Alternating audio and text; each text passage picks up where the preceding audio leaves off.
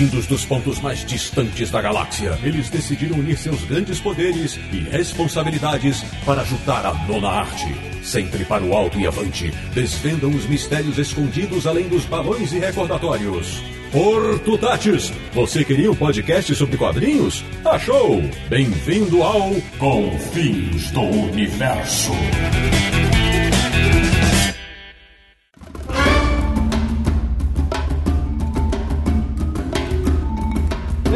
Bem-vindo! Está começando mais uma edição de Confins Universo, o podcast de quadrinhos que mais pergunta o que aconteceria se na internet brasileira, que é o podcast do Universo HQ, o site que é um verdadeiro túnel do tempo para quem gosta da nona arte, www.universohq.com. E o programa de hoje vai navegar por muitas realidades alternativas. Eu sou o Sidney Guzman, falo de São Paulo e tem muita coisa que aconteceu nas cronologias oficiais da Marvel e da DC que eu adoraria que fosse coisa de uma edição apenas. De Petrópolis, no Rio de Janeiro, o cara que sempre sonhou em ler uma edição em que a nave do Kal-El caísse no Brasil quando veio de Krypton, Samir Naliato. Você sabe que esse é um dos motes mais fáceis para se fazer um túnel do tempo, né? Mas eu queria mesmo saber o que aconteceria se o Confins do Universo fosse um programa de vídeo. Fica dando ideia. Da República de Franca em São Paulo, o homem que sempre se pergunta o que aconteceria se ele não tivesse descoberto os quadrinhos, Marcelo Naranjo. Aí eu acho que eu ia colecionar selo e o nosso site ia ser o Universo Filatélico.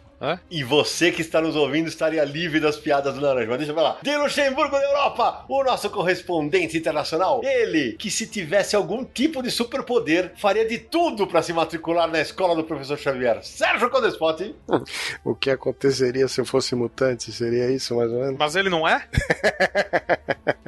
Não entrega a identidade secreta, Laranja. E fechando o timaço dessa edição, o nosso convidado especial, de volta ao Confis Universo, diretamente de João Pessoa, na Paraíba, o homem que analisa a psique de cada versão alternativa de super-heróis que ele lê. Meu amigo Charles Lucena, bem-vindo. Obrigado. De volta com meu sotaque nordestino. Ou seria sotaque sueco? Daqui a pouco eu explico. Muito bom! Pois bem, meus amigos do Confis Universo, o programa de hoje vai falar sobre a série, ou o que aconteceria se, da Marvel, e dos especiais Elseworld, ou Túnel do Tempo, da DC Comics, que mostram os super-heróis em realidades distintas daquelas que ficaram famosas ao longo dos anos. Então, se prepara para conhecer ou relembrar várias delas, umas sensacionais e outras estapafúrdias. É rapidinho, a gente já volta.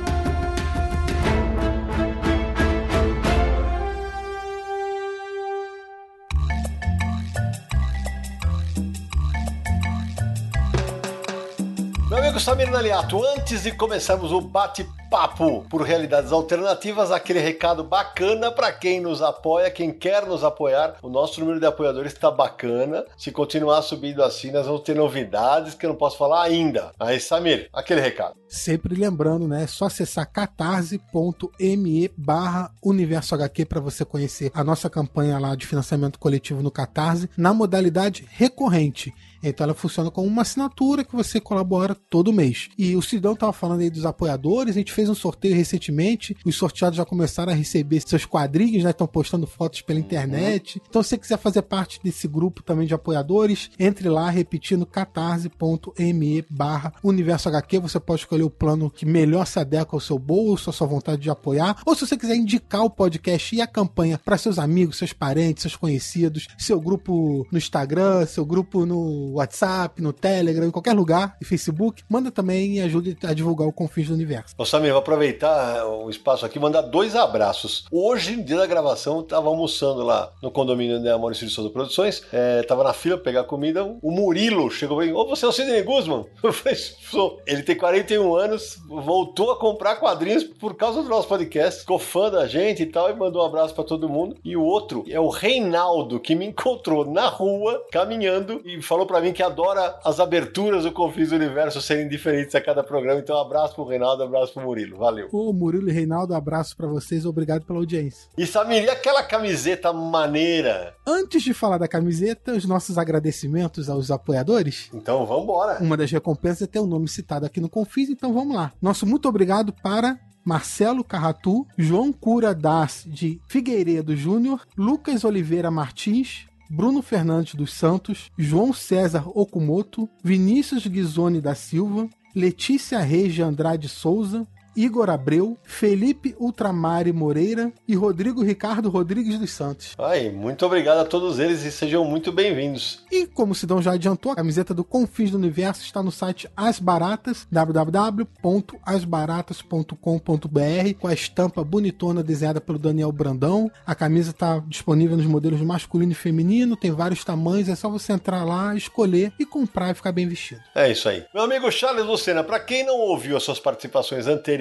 do Confins do Universo, conta aí para os nossos ouvintes o que você faz. Bom, além de leitor de quadrinhos e colecionador, já escrevi umas pouquíssimas resenhas para o Universo HQ e escrevi um quadrinho chamado Um Cara Caiu do Céu. Saiu em 2015. Quando não tô lendo gibi, tô trabalhando na minha identidade secreta, ser médico psiquiatra aqui na Paraíba. E é por isso que eu fiz a brincadeira com o Charles no começo, que ele, ele analisa a psique de todos os personagens que ele lê. E o homem lê, viu? O Charles lê todas as mensais de super-heróis. Ele é psiquiatra para se autoanalisar, acredito eu, né? Sérgio Codespot, meu querido, me diga uma coisa. Como é que começa essa história de realidades alternativas na Marvel? E até explicando para o nosso ouvinte, né? Por que, que surgiu esse tema? Na San Diego Comic Con, realizada em julho, a Marvel anunciou a fase 4 dos seus filmes e seus projetos, não apenas filmes, né, para cinema. E uma das novidades que ouriçou os fãs foi o What If. Vai ser uma série animada, só que os ouvintes mais novos talvez não saibam que é baseada numa série de quadrinhos bastante antiga, não é isso, Sérgio? É, uma série de 1977 77, né, do fevereiro de 77, concebida pelo Roy Thomas, nos moldes, inclusive, daquelas revistas antigas de terror da EC que tinham os apresentadores, né? Então, cada revista tinha uma espécie de um host que apresentava as histórias, os personagens, e no caso da revista What If, que é o, já foi traduzido no Brasil como EC ou o que aconteceria ser, dependendo da editora, tinha o, o Atu, que é o Vigia, e como ele vê tudo o que acontece no universo Marvel, era ele que contava as histórias e contava, digamos, outras realidades do universo Marvel, né? O que teria acontecido se o Homem-Aranha não ganhasse os poderes, o que aconteceria se outras pessoas ganhassem os poderes do Quarteto Fantástico. Normalmente o What If brincava com as próprias histórias que a Marvel já tinha publicado, né? Então, por exemplo, a primeira edição, o que aconteceria se o Homem-Aranha tivesse entrado pro Quarteto Fantástico? Porque na primeira edição de Amazing Spider-Man, o Homem-Aranha tenta entrar pro Quarteto Isso. Fantástico e acaba não ficando. Então eles brincavam com desfechos diferentes de tramas que eles já tinham contado. Guardadas as proporções, Samir, seria um RPG, né? Só que indo para outro caminho, né? É, mas não, mas, não, mas não era só isso, né? Porque isso é verdade. A, a, a revista What If, ela tinha esse cunho de pegar uma saga que era que estava na moda ou que estava dando muito certo e questionar o final dela e, e mudar, alterar o final. Por exemplo, o que aconteceria se o Aranha tivesse salvo a Gwen Stacy, por exemplo. Mas ao mesmo tempo também tinha a coisa da identidade do herói, que era o que aconteceria se outra pessoa fosse o Hulk, outra pessoa fosse o Capitão Isso. América ou se outra pessoa usasse o martelo do Thor. Em muitos casos, no caso do martelo do Thor, por exemplo, o que aconteceria se a Jane Foster fosse o Thor?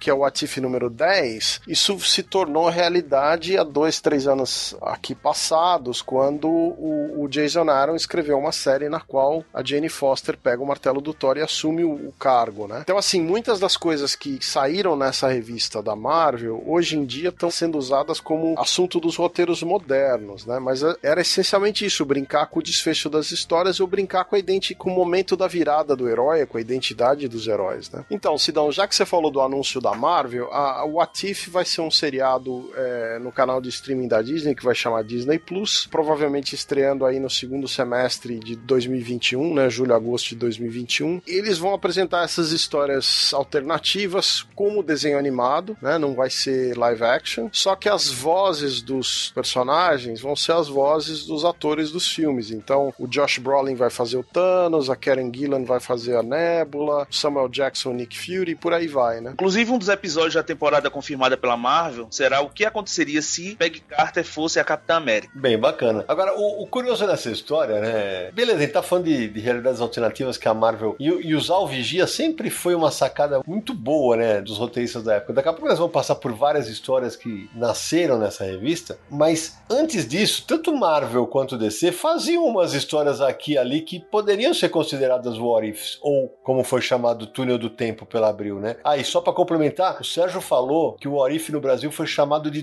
duas maneiras aqui no Brasil. E aqui entra uma pequena confusão. É, o JP Martins, tradutor dessa fase da Abril, foi convidado para gravar o programa conosco, não podia estar, estar fora do país, é, e ele mandou para mim pelo WhatsApp um recado que uma das traduções das quais ele se arrepende é o que aconteceria se, porque ele acha que e se, e se o Homem-Aranha tivesse entrado pro Quarteto Fantástico, seria muito mais curto, sonoro e eficaz. Aí acontece o seguinte: a RGE, que o JP no bate-papo comigo falou que foi a primeira a publicar um What If, ela batizou como EC, enquanto Abril usou o que aconteceria se. Mas aí o que você descobriu, menino Charles Lucena? Eu vi que a primeira história do título What If saiu no Brasil pela Editora Abril e não pela RGE. Foi em Capitão América 27, de agosto de 81, e a história mostrava o que aconteceria se o Capitão América não tivesse sido congelado. Depois, o Orif continuou a sair em Capitão América e em da TV, e só no ano seguinte, em 1982, é que ela saiu na RGE, na revista Almanac Premier Marvel. E a parte mais maluca, né, Charles, é assim, é que a edição do Capitão América que sai antes tem uma numeração posterior em relação ao título original What If, né? Porque no Almanac Premier da RGE sai a número 1 do Homem-Aranha depois da que foi publicada no Capitão América, não é isso? A do Capitão América é a quinta edição americana. A primeira saiu pela RGE, mas eles publicaram em números salteados, número 1, número 6, número 30, de uma forma bem desordenada. É, o que a gente falava fora do ar, para o nosso ouvinte entender, que na época talvez as editoras brasileiras não comprassem a licença do título What If americano. E sim, eu tenho o Capitão América, eu posso usar a história do Capitão América. Eu tenho o Homem-Aranha, eu posso usar do Homem-Aranha. E como os títulos eram divididos entre Abril e RGE, isso pode ter acontecido. A licenciadora na época era a Caracter? Não, a, a Marvel nunca foi a Caracter, era a Ica Press. Talvez fosse coisa do licenciador brasileiro, inclusive. É porque a, a, a Abril só teve os direitos totais da Marvel na década de 80. No comecinho ainda dividia com RGE e tal. Então, é, por exemplo, a, a, tanto que a revista do Homem-Aranha que a Abril lança é em 1983, um ano depois desse almanac Premier Marvel. Então, a Abril não tinha o direito do Homem-Aranha, quem tinha era a RGE,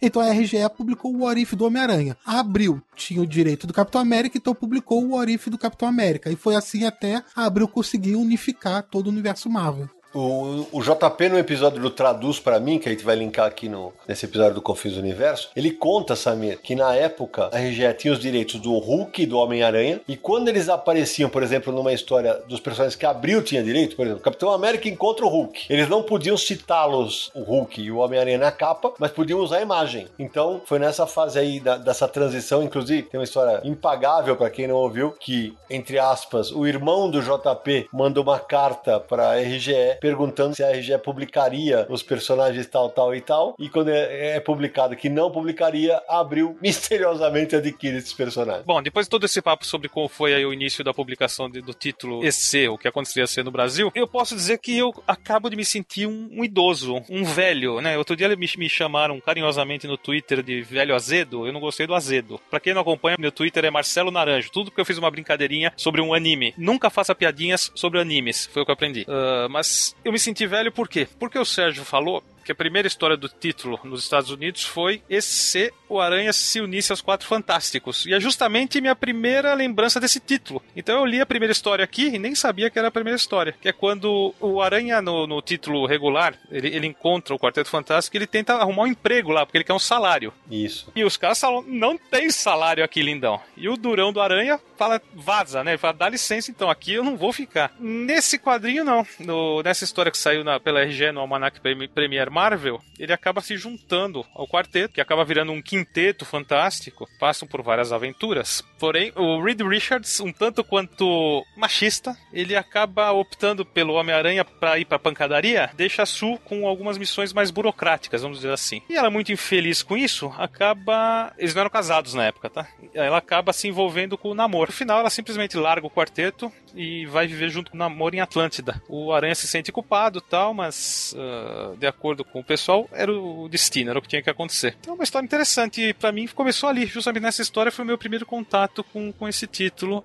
EC. Uh, só curiosidade: roteiro e supervisão de Roy Thomas, arte de Jim Craig e Pablo Marcos. Aliás, eu não, não falei aqui, mas ela, ela decide, fica com o namoro. Olha o que o, o Richards fala: você não pode, você não é peixe. Sensacional. Ah, meu Deus. Só como curiosidade, essa história aí foi republicada recentemente no Brasil, aquela coleção capa preta da Salvat, Uhum. no volume O que aconteceria se. Era uma das histórias da edição. E uma coisa que é interessante de citar, esse desfecho que acontece nessa história, da Sul ter ido embora com o namoro, é algo que aconteceu na revista de linha, só porque rolou um, um triângulo amoroso entre a Sul, o Reed e o Namor. Só que na, na revista de linha ela se casa com o Senhor Fantástico e não segue pra baixo do mar, como o Naranjo falou, pra ver se você não é peixe. O que eu queria acrescentar é que a, a Marvel publicou, porque tem duas séries What If clássicas, né? Que uma no começo, no fim dos anos 70 e outra no- nos anos 80. Mas a- numa dessas séries, a Marvel publicou uma história na qual o que aconteceria se a Sue tivesse casado com o Namor. Que é mais ou menos uma parte da premissa aí. Tem uma outra história que é o que aconteceria se o Namor tivesse se juntado ao Quarteto Fantástico. Uhum. né? Então, é- é- essas alternativas, eles usavam muito essa brincadeira. Inclusive, às vezes uma história levava a você desenvolver uma, uma história seguinte, né? Agora, eu queria citar a curiosidade do Conan, né? É, que é o seguinte, quando o Conan apareceu recentemente aí na revista dos Vingadores, gerou uma polêmica grande, né? Não, o Conan nunca estaria nos Vingadores e não sei o que e tal. Mas a verdade é que o Conan já apareceu várias vezes na revista What If, né? Então, no número 13 de 79, o que aconteceria se o Conan estivesse é, nos dias de hoje aqui, né? Sério, não é nessa daí que o desfecho da história, o Conan vai ser meio que parente do Thor? Eu tô, eu tô viajando? Tem uma edição que o Conan luta com o Thor. É que não é nessa. Saiu em Grandes Heróis Marvel 5. É, é, eu não lembro o que exatamente era. Eu acho que é isso. Tem uma que ele luta com o Wolverine, é na segunda série, que é o que aconteceria se o Wolverine vivesse durante a era iboriana, né? Mas tem mais uma. Não tem uma que o Conan vira um cafetão, gigolô, alguma coisa do tipo? Então, é, vocês estão me pedindo uma informação que eu já não lembro, porque eu li essas histórias há muito tempo. Então, essa que eu acho que um ouvinte nosso vai acabar nos salvando, o que aconteceria se o Thor enfrentasse o Conan, que, o- que o Naranjo falou. É, nessa história, Thor, ele seguindo Loki lá por uns, uns túneis lá, um- alguma coisa que leva a outras épocas e tempos, ele cai na era do Conan, só que ele perde a memória. E, eles brigam, obviamente. Quando ele começa a recuperar a memória, o, dão- ele- o- Conan dá a dica, vamos procurar os deuses. Ele, ele vai atrás do Kron. Ele consegue chegar até o habitat do Kron, só que o Kron não fala, não, você tá no seu lugar errado, quem manda aqui sou eu, some o martelo, joga longe o martelo do Thor. Thor relembra quem ele era, mas sem ajuda nenhuma. Ah, no fim, o, o Thor morre lá enfrentando os feiticeiros, que o feiticeiro que pegou conseguiu pegar o martelo dele, etc.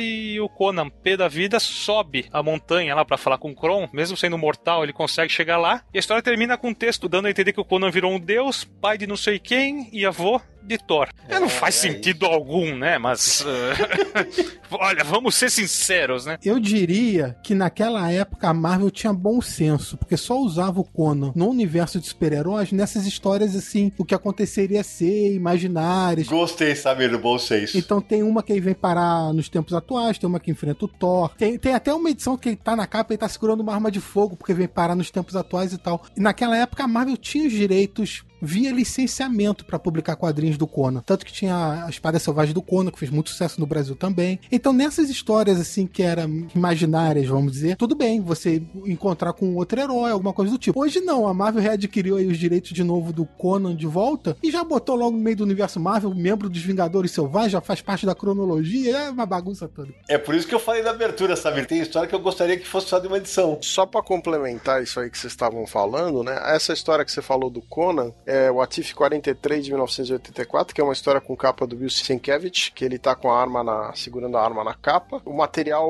moderno que você tá se referindo, o material do, do Jason Aaron, né? Agora o Conan, o, o Wolverine, o Venom e outros personagens estão juntos num- numa equipe diferente aí dos Vingadores. E essa história original do Conan é de 84. No Brasil, pra quem se interessar, todas essas histórias do Conan no Orif foram publicadas pela editora Abril, em Herói TV, Grandes Grandes Heróis Marvel e Capitão América. Agora tem uma, uma curiosidade, né? Cê, é, vários desses o que aconteceria ser não foram publicados no Brasil. Tem um muito. Os caras piravam na batata, né? Tem um que o que aconteceria se Quarteto Fantástico fosse formado pelos editores da Marvel, não é isso? É, isso é de outubro de 78. É uma história no qual o Stan Lee vira é, o Senhor Fantástico, Jack Kirby vira o Coisa, o Saul Budiansky ele vira o Tocha Humana e a Flo Steinberg vira a Mulher Invisível. Então na, eles estão os quatro na capa da revista, transformados, inclusive o, o, o Senhor Fantástico de bigode, né? Que é com a cara do Stan Lee e tal. E, eles enfrentam os Scrolls e o Namor, mas não é o vilão que tá na capa. Ô, ô Nara, eu vou fazer aqui uma especulação. É, se me responda assim não. Você acha que essa história não saiu no Brasil na época? Elcio de Carvalho e JP Martins não tiveram coragem de se colocar no lugar de Stan Lee e Jack Kirby? Sim! acho que todo mundo riu, acho que é por causa que todo mundo concorda, hein? Agora, não foi a única vez que o Stan Lee apareceu numas histórias dessas do What If, não. É, ele já apareceu numa história que aconteceria se Stan Lee lesse essa edição, que também faz parte do encadernado na Salvat, que o Charlie já mencionou. Uhum. Teve aquela coleção de graphic novels da Salvat, teve uma edição inteira só dedicada para o que aconteceria ser. E aí tem várias histórias lá. Quais edições que são compiladas nessa edição, Samir? Tem a número 1, né, do Homem-Aranha com o Quarteto Fantástico. Tem a número 3, que se os Vingadores nunca tivessem existido. Número 18, que é com o Doutor Estranho, se ele fosse discípulo de Dormammu. Entendi. Então, tem várias. E, inclusive, tem uma que o Charles vai querer contar essa história, que é que se o Thor tivesse sotaque sueco. Ah, mano, essa daí é a brincadeira que o Charles fez na abertura. Charlão, é toda tua. Eu descobri quando tava dando uma olhadinha nessas histórias que na edição da Salvat tem uma historinha curtinha. Na verdade, são várias histórias curtas que saíram na original número 34 nos Estados Unidos, que é uma edição de humor. Em uma dessas, na Salvat saiu o que aconteceria se o Thor tivesse sotaque sueco, da mesma forma que saiu na edição original. Tem roteiro e desenhos do Mark Greenwald. Só que na editora Abril, esse título foi publicado como O que aconteceria se o Thor falasse com sotaque nordestino. Então, em vez de Suécia, veio o Nordeste na história. E como é que o Thor fala na história? Fala aí, Charles. Na história que saiu em Grandes Heróis Marvel número 11, naquela edição que o Homem de Ferro, o Doutor Destino vão pra Avalon, tem essa historinha que o Thor fala assim: Ah, menino Loki, tu não brinque comigo que eu te desço o martelo na muleira. Oxe. Meu Deus, eu tenho que contar essa história. Quando o Charles me relembra dessa pérola, porque eu li na época, evidentemente, hoje essa edição seria completamente vetada, tanto, tanto é que a Salvati não fez essa atrocidade. Eu escrevi para JP Martins. JP é o seguinte: nessa edição, todas as histórias da revista são creditadas com tradução para você. Essa também é tua? Ele falou: não me lembro, mas possivelmente não. Então, de verdade, eu não tenho edição da Abril mais. Eh, se algum ouvinte tiver e quiser nos mandar se saiu o crédito, a gente corrige na próxima edição. Mas tô falando como nordestino. E agora, Charles, eu queria saber qual foi a solução editorial no Brasil para ele ter sotaque sueco. O texto atual da edição da Salvat, ele fala: Tu não perdes por esperar, Loki. Será uma sorra que nunca esquecerás. Tem o O substituindo o U, e esse O ele tem um é cruzadinho. Entende? Ah, é aquela letra do alfabeto sueco, né? Que é um O cortado com uma diagonal. Foi uma solução mais gráfica do que fonética. É como se fosse um sueco tentando falar português, né?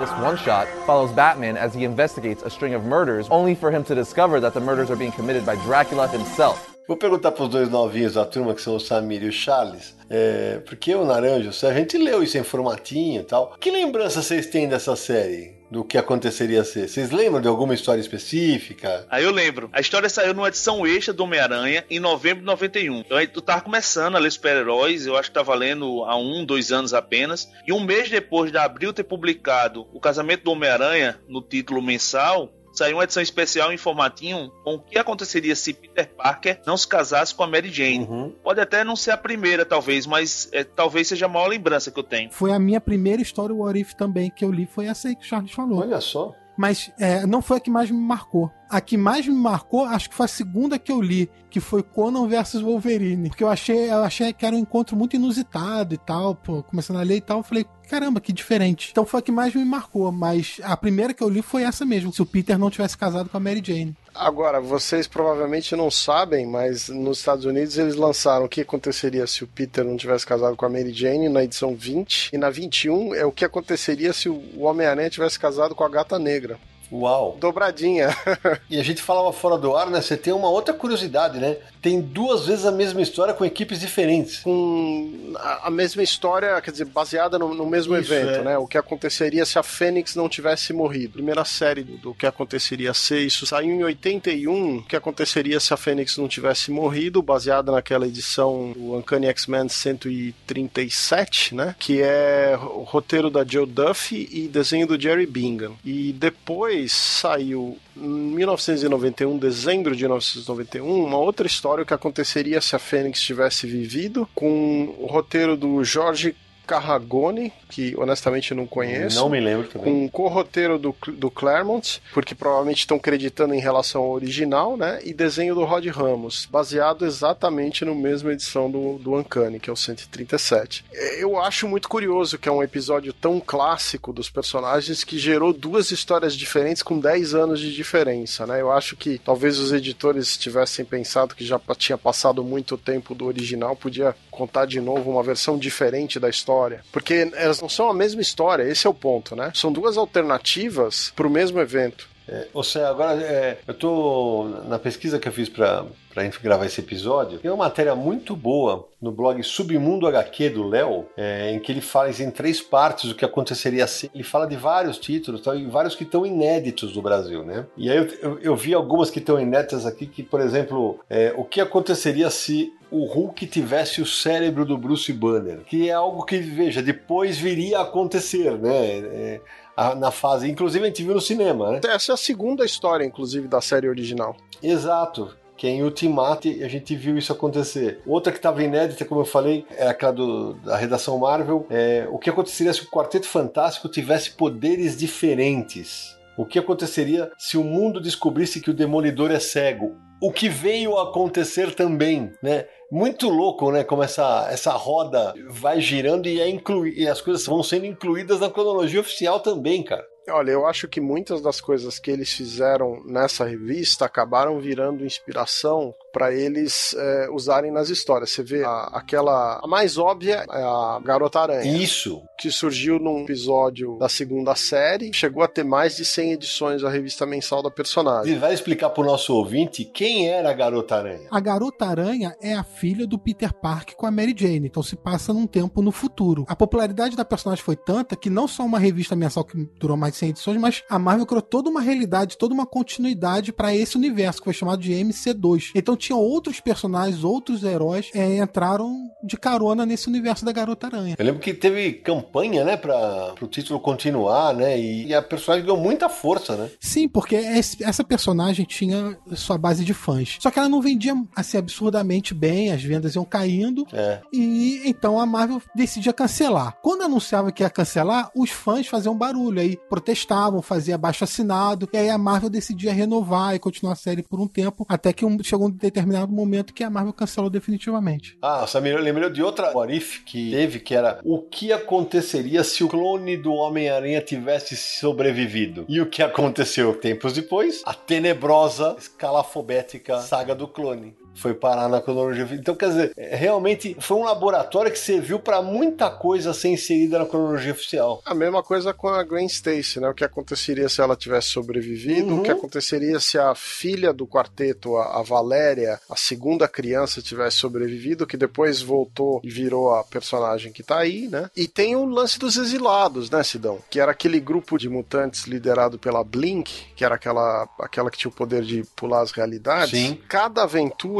eles misturavam personagens, histórias alternativas. Então, muitas das histórias do que aconteceriam ser viraram universos alternativos dentro dessa realidade e no final a Marvel colocou todas dentro do multiverso. Essencialmente, cada história do Atif virou uma realidade paralela. Além dessas aí que vocês falaram, tem mais algumas que se tornaram realidade anos depois. Né? Como exemplo, a gente tem o que aconteceria se o Coisa e o Fera continuassem a mudar. Realmente ambos mudaram no futuro várias vezes, inclusive. É, tem também o que aconteceria se o Justiceiro se tornasse o Capitão América. Na fase pós-Guerra Civil, quando o Steve Rogers foi assassinado, o Justiceiro passou um tempo usando uma roupa muito parecida com a do Capitão América, que ele era é, meio fã do Steve. Então os atores modernos, eles beberam demais dessas histórias. Ah, eu lembro de mais uma, o Naranjo deve lembrar de um formatinho do Aranha, que era o que aconteceria se Peter Parker não tivesse casado com a Mary Jane. Aí o Mephisto leu, né, Naranja? Ou o Joe Quesada, né? Impressionante. Acho que podia chamar essa série EC desse Zica, né? Porque era uma tragédia as histórias. Tudo acabava mal se vocês forem olhar as histórias. Acho que não tem final feliz, né? Esses universos alternativos e a gente tira sarro da Zica de hoje. Acabo de descobrir que a Zica vem lá de trás. Nunca tinha pensado nisso. É, e na verdade, muita, como o Sérgio falou no começo, nesse título é, a Marvel tomava, entre aspas, coragem e matava muitos personagens, né? Eu lembro que teve uma do Justiceiro, o que acontecia se ele tivesse matado o Demolidor. Os personagens morriam, né? É, inclusive tem uma o que aconteceria com o Justiceiro se a família dele não tivesse morrido. Olha aí. Porque a razão da existência dele é, é, é o massacre, né? Mas é, o que eu acho curioso é que a, a série teve dois volumes, né? Foi, encerrou mais ou menos aí no, no, no, final dos anos 90. E agora ela já tá no volume 13, porque a Marvel retomou essas, essas ideias e tem lançado cinco, seis edições por ano. Não é mais um título mensal nem nada, ele lança esporadicamente uma aventura. Tanto é que deu margem para fazer um desenho animado, né? Agora, entre. A gente tá falando de What If, mas entre é, 1988 e 1992, a Marvel publicou uma série chamada What the Hell. Uhum. Que diabos é isso, né? Seria a tradução. É, assim, é que é uma, é uma série totalmente satírica, assim, mostrando absurdos, histórias absurdas do universo Marvel, mas que foi completamente inspirada no What If, né? Mas era mais de humor. Moçada, não é nessa fase recente que o Brian Michael Bendis assume o papel que já foi do Stan Lee e tal, e aparece numa das histórias? Verdade, Sidão. Tem um Vigia que desde a saga Pecado original, que aliás é muito ruim, é, ele foi assassinado, né? E o Bendis, ele assume o papel do Vigia nessa série mais moderna em uma ou duas edições. É, eu cheguei a ver comentários de fãs é, que a, essa terceira fase foi tão fraca que devia se chamar What Hã? As histórias não são tão populares, até porque elas, elas refletem muito, sabe, as histórias modernas, esse material que está saindo agora, Guerra Civil, é, né?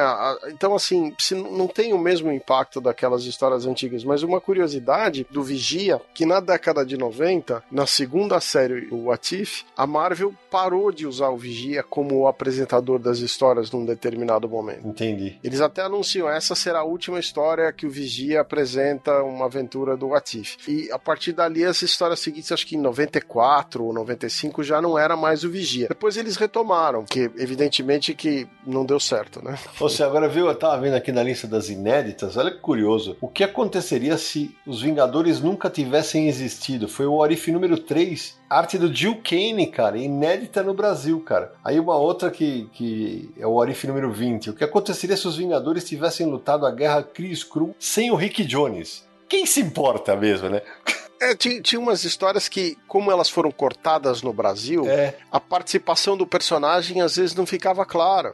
No caso do Rick Jones, tem aquele lance dele ter apresentado todos aqueles heróis de, da Era é de Ouro para salvar a Guerra Cris Cruel, o papel chave dele ali. O pior é que vocês falaram do Rick Jones, e tem uma história dele que também saiu no Almanac Premier Marvel, que é esse se Rick Jones tivesse se transformado no Hulk. Na hora de, de que o Bruce Banner empurra o Jones na, naquele buraco e cai no raio gama, ocorre o contrário, né? E aí ele vira o Hulk, ele vai pros Vingadores, e olha a salada depois. O Bruce Banner consegue, com o raio lá, fazer ele voltar ao normal. Ele encontra o Capitão América, vira o parceiro do Capitão América, vira o Buck, né? O novo Buck. E aí não quebra pau muito feio, adivinha. Ele fica nervoso, ele vira o Hulk. Aí ele foge, ele volta a ser o Rick Jones, ele encontra os baciletes do Capitão Marvel. Puta. Ele troca de lugar com o Capitão Marvel e vai pra zona negativa. E aí não quebra pau lá. O aniquilador ataca o Rick Jones, né? Na forma humana, na zona negativa. O que acontece? Ele vira o Hulk de novo e quebra a cara do aniquilador. Mas essa, olha só, que é minha língua. Essa tem um, tem um final feliz. Ele acaba vivendo definitivo na, na zona negativa e encontra a Jarela, que acaba sendo lá a namorada dele. É um final, ele todo felizão lá do lado do, do povo da Jarela. A Jarela, para quem não, para os nossos ouvintes mais novos que não sabem, é uma personagem que,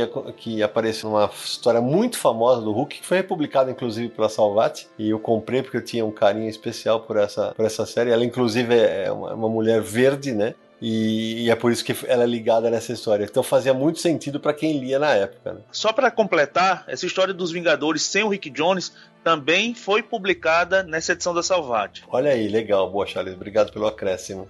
É, eu ia dizer só que durante muitos anos essa história da Jarela era para quem lia Hulk era considerada o melhor material do personagem durante algumas décadas. Concordo. Mas voltando às curiosidades, o Capitão América tem duas histórias na qual eles perguntam e se o Capitão América fosse descongelado nos dias de hoje, né? Uma na década de 80 e outra na década de 90. E tem uma história do que aconteceria se o Tio Ben não tivesse morrido. Ô Charles, agora me fala uma coisa, na edição da Salvati, se eu não estou enganado, tem traz também também algumas histórias curtas de humor, que era, por exemplo, o que aconteceria se os raios do Ciclope saíssem pelas orelhas em vez dos olhos. Exatamente. Além dessa, tem o que aconteceria se o Demolidor fosse surdo, ao invés de cego. Meu Deus. Pior ainda, o que aconteceria se as calças de Bruce Banner não esticassem quando ele vira o Hulk? E também tem a do Doutor Destino, não tem? Que se ele tivesse. Se ele fosse engraçadinho. É, se ele tivesse senso de humor. Meu e ainda Deus. tem o que aconteceria se você fosse ao cinema e sentasse atrás do líder. É só com aquele cabeção na frente, é. Pra quem não conhece, é um personagem que tem uma pequena cabeça. Sobre aquilo que o Naranjo levantou lá atrás, que não tinha finais felizes, tem uma história que é justamente o inverso disso. Naquela fase do Demolidor, do Frank Miller, que a Electra morre, ela foi revivida pelo próprio Frank Miller no Orif e fez roteiro uhum. e arte. E se chama O que aconteceria se o mercenário não tivesse matado a Electra.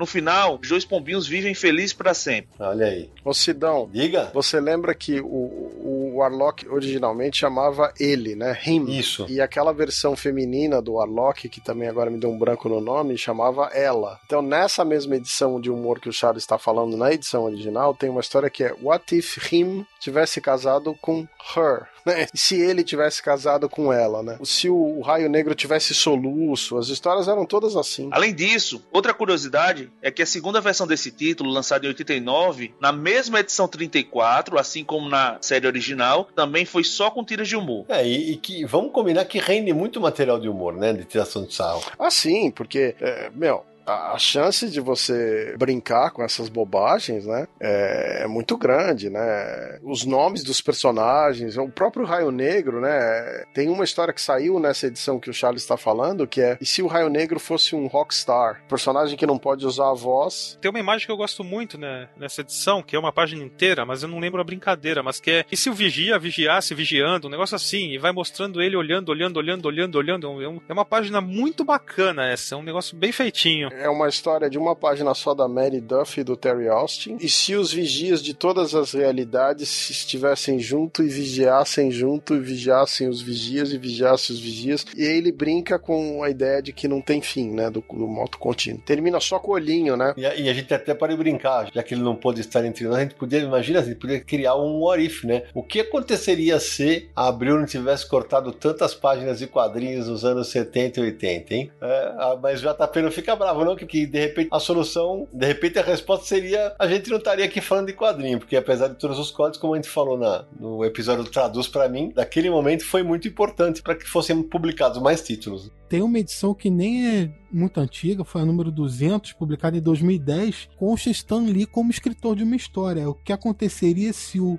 Vigia tivesse matado o Galactus? Olha, legal, não lembrava disso. Número 200 do, do, do original? O Orif, número 200, publicado em dezembro de 2010. Nos Estados Unidos, o Orif tem sido relançado em forma de encadernados, né, que chamam de Orif Classic. Complete What If Classic Complete Collection. É, saiu o primeiro ano passado, que engloba as 12 primeiras edições. Esse ano agora está saindo o volume 2, deve sair agora no segundo semestre. Mas curiosamente, o segundo volume vai da edição 13 à edição 15 e da 17 a 23 originais. Porque na edição 16 é um orif do mestre do Kung Fu que tem a ver com Fu Manchu. Hum. Mas como esse personagem tem problema de direitos autorais com a Marvel, ela não pode republicar esse material. Vai virar o Spawn 10 do Orif. Para quem não sabe, é, a série original do Spawn, ele encontra os cérebros, o Dave Sim, que nunca permitiu que essa história saísse tanto fora dos Estados Unidos, aqui no Brasil não saiu, quanto em, em compilações. É, Charles, você falou que está saindo agora, mas eu estou vendo aqui que é, é reedição, porque saíram sete volumes publicando do 1 ao 47 pulando 16. É, mas estão relançando agora. Ah, sim, sim, sim. Relançamento mesmo. Eles estão lançando as soltas também, né? Das modernas. Sidão, eu lembro também que algumas histórias de What If saíram na Wizard Brasil, da Panini. Era na época que você editava a revista? Cacete, o Charles acabou de me lembrar que eu editei então algumas histórias de What If e não lembrava. É verdade, cara. É a Wizard Brasil que eu editei durante três anos como freelancer para Mitos barra Panini. Público, eu lembro de uma que é o que aconteceria se Xavier e Magneto tivessem criado os X-Men juntos. Essa é uma capa da crise nas Infinitas Terras, mas teve outras também, sabia? É verdade, rapaz, eu não me lembrava. É, é, acho que talvez seja um sinal de que essas histórias não sejam tão marcantes pro leitor, né? Não, não são grandes histórias, né? Ao contrário do que a gente vai falar daqui a pouquinho, na segunda parte, né? Quando a gente vai falar de Elseworlds ou de Túnel do Tempo, que tem várias que se tornaram muito marcantes, concordam? Foram poucas mesmo que me marcaram. Fora essa do Aranha, uma que eu lembro que me marcou bastante na época foi uma dos X-Men. O que aconteceria se eles tivessem perdido a saga Inferno? Saiu em X-Men 51, uhum. da Editora Abril, e na época eu gostava demais disso. Eu acho que o objetivo principal dessas histórias é mais exercitar a imaginação dos autores e, assim, é dar ao leitor alguma. É, algum, tipo um easter egg mais estendido, assim, ah, olha só, acabou assim, mas já pensou se tivesse acabado, não sei, de, outra maneira? E brincar um pouco, dar uma, né, uma alternativa para os leitores de curiosidades e tal. Acho que é mais para isso, assim. Mesmo histórias é, memoráveis e tal, não, não chega a ser o ponto. Uma que me marcou muito foi Heróis da TV 43. Inclusive na capa tal, tá, o que aconteceria se Conan, o Bárbaro, viesse para os nossos dias. E me marcou por quê? Porque teve um aniversário na minha casa, eu devia ter o que, uns 12, 13 anos, e tinha um priminho de uns 6 anos, mais ou menos, 5 anos, que pegou essa edição que estava em cima da pilha. Eu tinha algumas pilhinhas, tinha poucos quadrinhos, mas tinha umas pilhinhas organizadas, e ele picotou a capa porque sim, né? Uh, então foi, foi uma edição marcante, porque eu precisei arrumar ela depois de novo, né? Mas não, não. pela história, né? Na história, o Conan vem para nossos dias. É uma outra maluquice. Arruma, uh, arruma uma namorada, bate em todo mundo e volta pro tempo dele e bate em todo mundo de novo. É nada demais. Agora, Sidão, já que a gente tá falando da Marvel nesse momento, a gente está falando muito do que aconteceria ser, mas existem algumas histórias alternativas e com variações de personagens que não são exatamente do What If. Só pra gente mencionar rápido, a gente pode considerar. Tem exemplos de sagas, por exemplo, a Era de Apocalipse, que é como se fosse uma realidade alternativa. Vários personagens que são apresentados de maneiras diferentes. Tem também é, a Marvel 2099, que é todo um outro universo também que foi criado com variações dos heróis da Marvel. E a gente podia, poderia até colocar também o universo Ultimate também teve essa proposta de usar os personagens, mas com mudanças, né? É, atualizando eles para tempos mais modernos. É, para pensar mesmo. Agora, Samira, enquanto vocês falavam, eu pesquisava aqui, e Charles, para deixar a tua resposta mais completa, se eu não estou enganado, os, os, seis últimos números da Wizard Brasil que eu editei trouxeram edições de o que aconteceria ser. É, a número 25 foi o que aconteceria se Karen Page não tivesse morrido. A 26, o que aconteceria se o General Ross tivesse virado Hulk, e depois virou aquela tragédia, né, vermelha. A 27 foi a que eu já citei, do Xavier do Magneto. A 28, o que aconteceria se o Doutor Destino se tornasse o Coisa. A 29, o que aconteceria se Jessica Jones tivesse se unido aos Vingadores. E a 30, o que aconteceria se Tia May tivesse sido morta em vez do tio Ben. What if the Punisher became Captain America?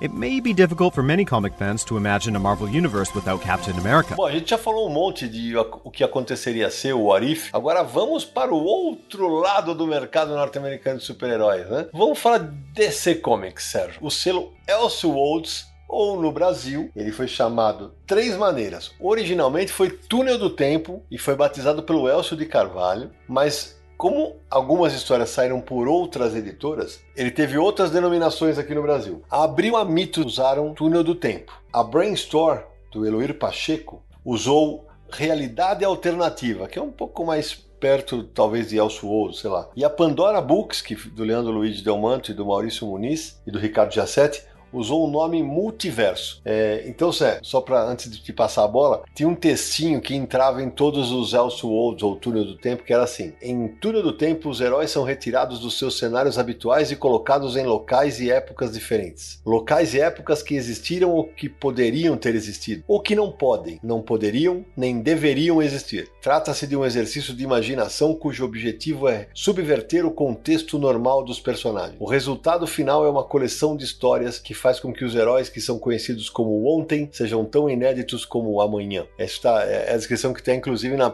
no Wikipedia sobre o Elseworlds. Sidão, sabia que eu, eu prefiro o nome que a Brainstorm usou, realidade alternativa. Eu, eu nunca. Eu também. Eu nunca fui muito fã do Túnel do Tempo, porque eu acho que esse título não faz jus à proposta do selo. Assino embaixo, concordo completamente, porque não- é viagem no tempo, né? Exatamente. Inclusive, me conf- a primeira vez que eu li uma história Túnel do Tempo, eu fiquei com uma dúvida, me confundiu, porque eu tô lendo a história e falei, mas como é que o Batman foi parar aqui? O que que tá acontecendo? Esse Batman aqui influenciou o Batman atual? É, o que, entendeu? Eu não, a primeira, meu cérebro não conseguiu se adequar imediatamente à proposta da linha por causa disso. Talvez tenha utilizado esse nome, talvez, tá? Em cima daquele seriado, né? Que era uma maluquice. E se ia pra tudo quanto é lugar, lembra? Pro túnel do tempo, chamava, seriado antigo e famoso. Mas na época ele realmente viajava no tempo, né? Que, eu, eu concordo com o Samir. Pra mim é foi uma tradução não muito feliz. É, e tinha uma brincadeira na época da Abril e que seguiu pra mim e tal, que eram os Elcio Wolds.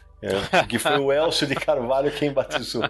Então tinha essa brincadeira. Essa descrição que você leu agora, eu acho que ela é muito boa. Ela realmente coloca no clima do que é o projeto. Sim, Mas sim. o, o, o título do selo não. Então, eu acho que realmente mundos alternativos, realidades alternativas, teria sido é, um melhor caminho pra Elseworlds, né? Inclusive Elseworlds que virou, eh, já foi pra televisão numa série lá do Arrow com Flash, Isso. uma saga lá se chamou Elseworlds. Exatamente. Mas bom, vamos voltar pro início, Sérgio? Vamos lá. E conta aí, como é que surge essa história? A primeira história oficial dessa linha, desse selo, é o Gotham by Gaslight, do Brian Agustin e do Mike Mignola, de 1989. É, no Brasil se chamou Gotham 1889, né? Mas a ideia dessa revista, que era uma edição fechada, uma história só, era publicar uma história diferente do Batman, com artistas e escritores de qualidade, uma história fechada, e o cenário era um cenário alternativo, era uma ideia de como seria o Batman na era vitoriana enfrentando o Jack o Estripador. O material deu muito certo, né? A revista foi muito elogiada,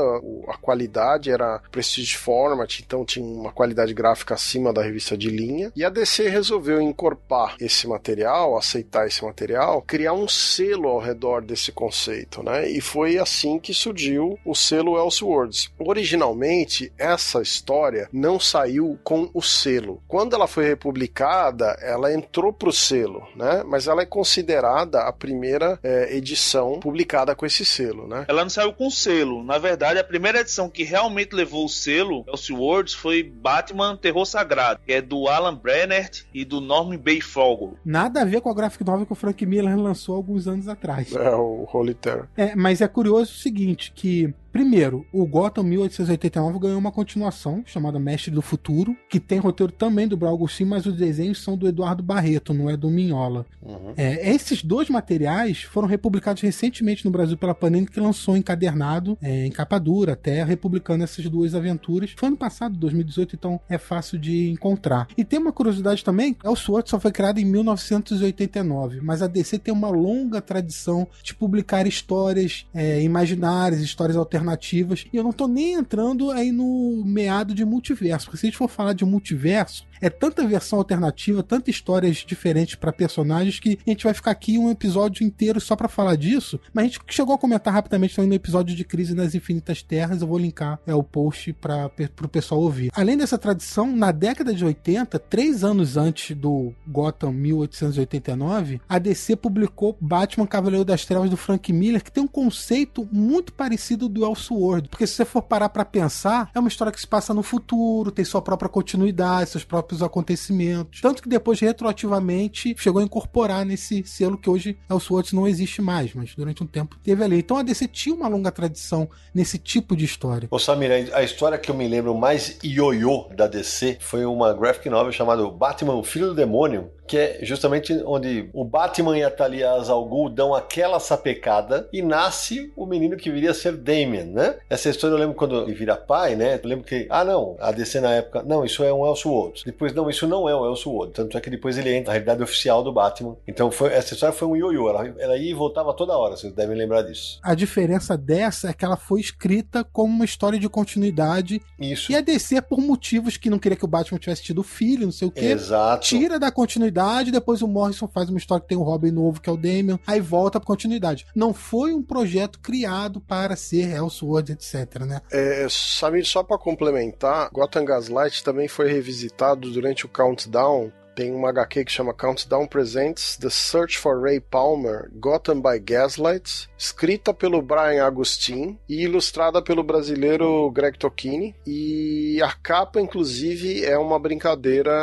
com a capa do Gotham by Gaslight original. E não, só para contextualizar, Countdown aqui no Brasil chamou-se Contagem Regressiva. Isso. E já que a gente tá falando aí de Gotham 1889, ou Gotham by Gaslight, a gente comentou que a Marvel vai fazer uma animação do What If. Essa história do Elseworlds virou um longa de animação que a DC lançou direto para DVD. Uhum. Então já virou uma animação também. Se eu não me engano, Batman 1889 voltou na saga Convergência, que mostrava várias fases da DC e os heróis se confrontavam. É, o que acontece é o seguinte, quando essas, todas essas histórias foram publicadas num período pós-crise. Elseworlds é, é pós-crise, não é pré-crise, quando tinha o multiverso. Quando a DC colocou uma continuidade única sem um multiverso, essas histórias simplesmente eram histórias alternativas, assim, exercício de imaginação dos autores e tal. Só que sabe como é que são essas coisas? É, vai passando os anos, a DC flertou com volta de multiverso com hipertempo, depois com a minissérie 52, depois nos novos 52. E aí nessas indas e vindas, eles pegavam alguns Elseworlds, ou se não todos, e colocavam co- no meio do, do samba lá do, do multiverso. Então passaram a ser terras paralelas. Às vezes entra, às vezes sai uma, volta outra e fica nessa. Acho que o grande exercício aí, Samir, é que eu já vou puxar uma, uma lebre aqui jogando pro Naranjo, porque a gente falava aqui na primeira parte do programa sobre o que aconteceria a ser. Poucas histórias foram realmente marcantes para nós todos. Agora, quando é da DC Comics, porque a, a ideia acho que era justamente dar mais liberdade criativa aos autores longe das amarras da cronologia. E mais, os Elseworlds tinham equipes criativas muito mais competentes, certo, Sérgio? É, eu, eu acho que são valores totalmente diferentes. A DC criou material fechado, minisséries, uma linha especial com artistas e roteiristas melhores, enquanto a Marvel trabalhava numa revista de linha com desenhistas frequentemente de iniciantes ou de segundo Uhum. time, duas propostas diferentes quanto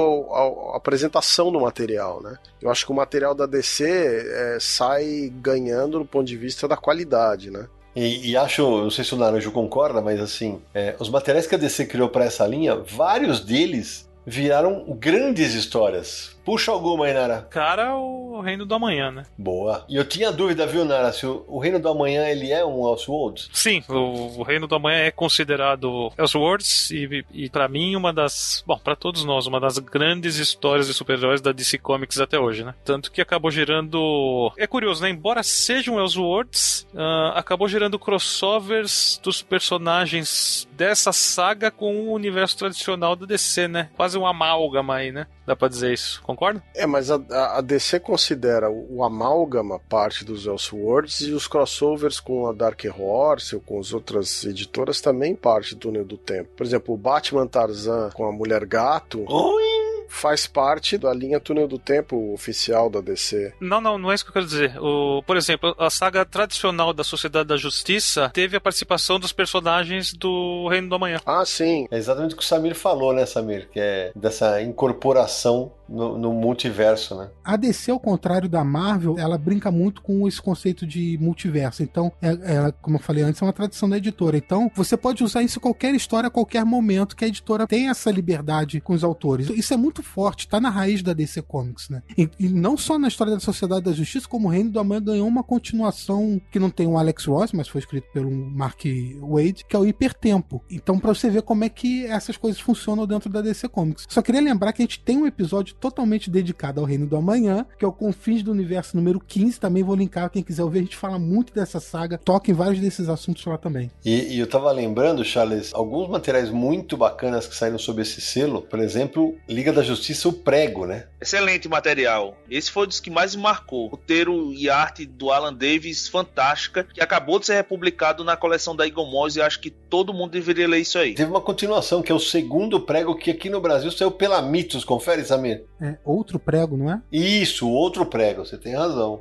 Ah, Tanto o prego quanto o outro prego saíram pela Mitos em 2002 e 2005. As duas histórias são escritas e desenhadas pelo Alan Davis. A Eagle Moss, como o Charles falou, republicou na coleção da DC. Mas essa história, é, no começo você fez aquela brincadeira comigo sobre Isso. ah, o, o foguete do Superman ter caído no Brasil. O prego brinca com o negócio do foguete do Superman, só que de uma maneira diferente. Ela fala que quando o foguete caiu em Smallville, tava lá Marta e, e Jonathan Kent no- na picape deles, e antes de descobrirem o foguete, um prego no meio da rua furou o pneu da picape. Isso. E por isso eles nunca chegaram a tempo pra descobrir o Kal-El que tinha chegado na Terra. Então brinca com esse conceito. Mas a gente pode falar vários outros. Tem história do, do Superman caindo, o foguete do Superman caindo na Rússia, Sim, que, pô, o Red Sun, que aqui virou Superman entre a foice e o martelo, né? escrita pelo Mark Millar. É, tem história do foguete caindo. Depois a gente fala mais dessa história. Tem história do foguete caindo na Inglaterra, caindo em épocas medievais. Então é um conceito muito fácil de você brincar, né? Porque assim, o foguete pode cair em qualquer lugar. Tem uma história que foi a primeira que eu li dessa linha Túnel do Tempo, em que o foguete não cai em Smallville, cai em Gotham. Exatamente o que eu ia citar. E quem descobre é o Thomas e a Martha Wayne. Então, o que se torna o Batman não é o Bruce, é o Clark. E a capa é muito legal. Essa edição saiu pela editora Abril com o nome Super-Homem, o Cego de Aço. Isso. Desenhos também do Eduardo Barreto. E o engraçado é que eh, o título original dessa edição não tem nada a ver com o Morcego de Aço. Alguém lembra? É Superman Speeding Bullets.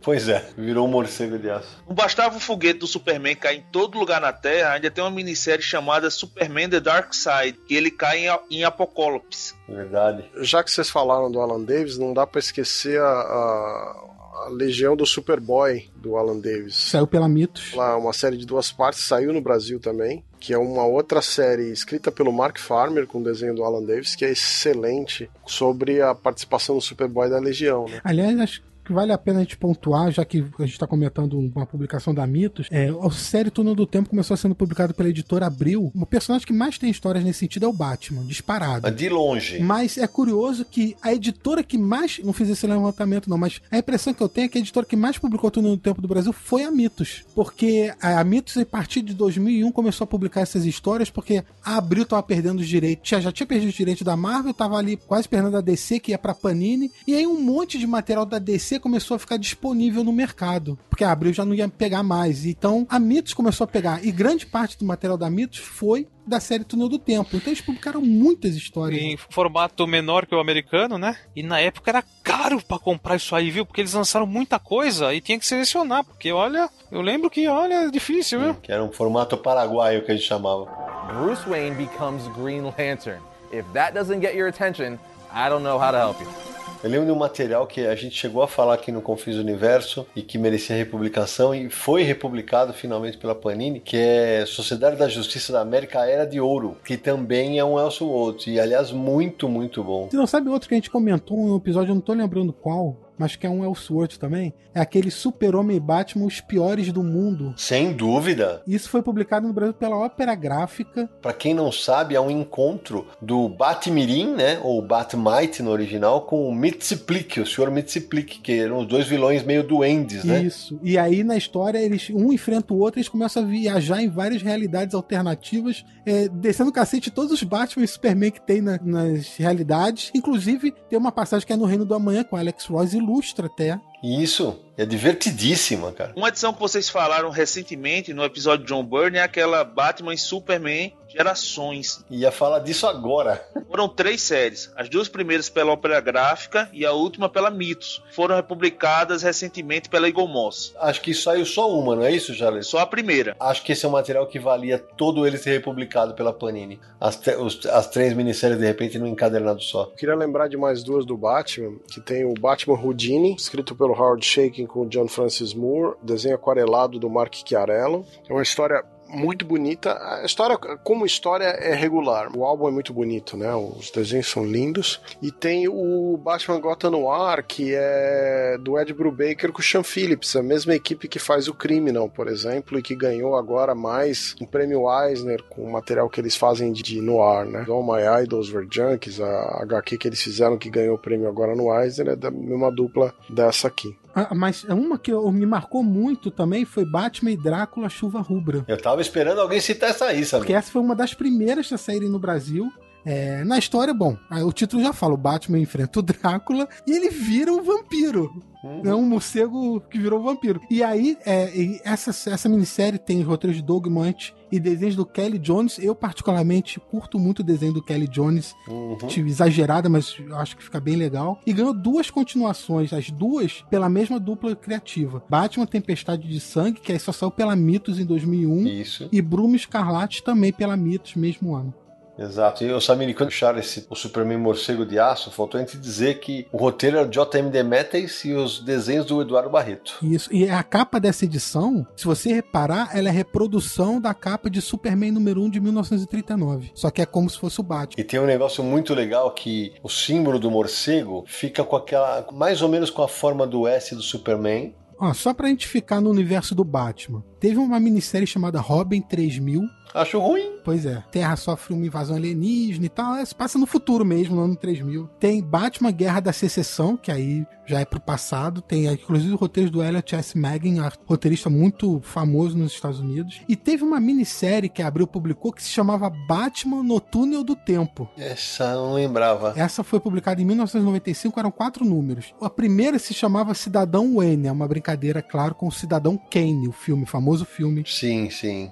O segundo se chamava O Ninja, era inspirado no filme Os Sete Samurais do Akira Kurosawa. A edição 3 era O Tirano a edição 4 era O Corsário. Foi uma minissérie que eles botaram o nome do selo logo na, no título da minissérie. Ô Samiri, agora que você falou o material que saía pela Mitsu, me lembrei. A Panini acaba de relançar um encadernado em capa dura que compila algumas dessas edições. A edição se chama Superman Realidades Paralelas. Essa edição engloba três histórias Elseworlds. Mundos Reais Superman, com roteiros do Steve Vance e desenhos lindos do Garcia Lopes, Corporação Superman, da mesma dupla, e Superman Cal, que é escrita pelo Dave Gibbons e arte do Garcia Lopes também. Tem uma curiosidade nessa lista aí que você falou, Charles. Todas saíram pela Mitos Editora antes. Só que a primeira história que você falou, que é Mundo Real Superman, não é um Elseworld. Não? Ele foi publicado por um selo chamado Real World. Olha. Esse selo tem uma diferença. Ele era para mostrar histórias de pessoas sendo influenciadas pelos heróis da DC. Nos Estados Unidos saíram quatro edições: uma do Superman, uma do Batman, uma da Mulher Maravilha e uma da Liga da Justiça. A Mito só publicou duas, a do Superman e a do Batman. E, então ela não fazia exatamente parte do Elseworlds, era um outro selo com nome diferente, mas é uma realidade alternativa, aquilo que eu já falei que é clássico da DC e tal. Então entrou nesse encadernado aí também. Essa história quando saiu pela Mito, se chamava O Estigma do Superman. Tá, entendi. Por isso que eu não achava esse nome, tá? Esse material do Stan Lee, aquele Just Imagine Stan Lee, que é Imagine Stan Lee criando, que foi uma série que a DC publicou de várias histórias na qual o Stan Lee reimaginava os personagens de DC. Também não é Túnel do Tempo, mas é uma série fechada com várias edições. Que a gente citou no episódio após a morte de Stan Lee. É, que poderia ser considerada nessa linha de histórias alternativas, né? Porque ele reimagina o Batman, o Super-Homem, a Mulher Maravilha, o Lanterna. Sem dúvida. E faz parte do multiverso da DC atual. Uma das terras é a terra do Stan Lee criando os, os heróis da DC. E essa série, vale lembrar que metade dela tá inédita no Brasil, porque a Abril só publicou seis dos 12 números lançados lá fora. Agora, Sérgio, é, a gente falava um pouco antes do programa começar, né? Da diferença que Marvel e DC davam essas linhas alternativas, porque veja, na DC